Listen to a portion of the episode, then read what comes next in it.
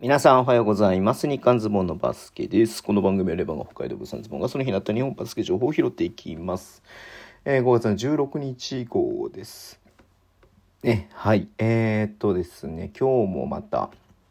移籍というか、あの移籍じゃないね、えっ、と、自由交渉とかね、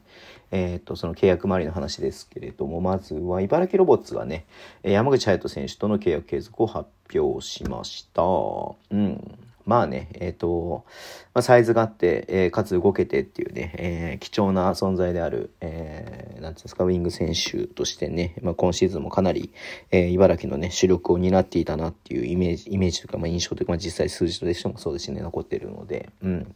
まあ、本当にまだプレを、プロ2年目が終わったところですんで、えーこの後もね、まだまだ成長していくんじゃないのかなというふうに思わされる選手ではありますので、えー茨城としてはね、本当にここ継続は大きかったかなというふうに思っております。はい。それで自由交渉ですけれども、富山のファイサンバがね、えっ、と、契約自由交渉になりました。まあね、帰化選手ではありますけれども、まあ、なかなかね、こう、どうしても、えー外国籍選手と併用で使われればいい場面でもなかなかね、使われなかったりとかもしましたんで、まあちょっとね、えー富山も、まあ今シーズンね、まあこういう結果で、まあギリギリね、残留は、えーしましたけれども、まあ少なからずね、えー何かしらのチーム、手こ入れが必要にななる中で、まあ、帰化選手、アジア枠の選手選手っていうのは私取るのかなって思わせるような、えーリリースではありました。そして再年フェニックスのアイゼイア・ヒックスが、えー、重厚賞ということで、うん。まあ、こちらもね、えっ、と、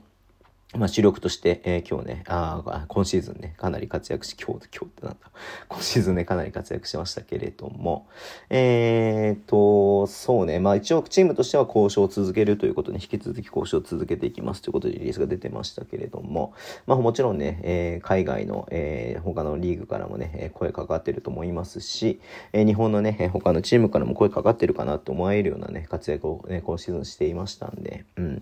あちょっとどうなるかなというところでちょっと見守りたいなというふうに思っております。はい。えーそしてレバンガ北海道が、えっ、とね、小野寺、えーヘッドコーチ代行だったんですけれども、正式にね、えー来シーズンはヘッドコーチ就任と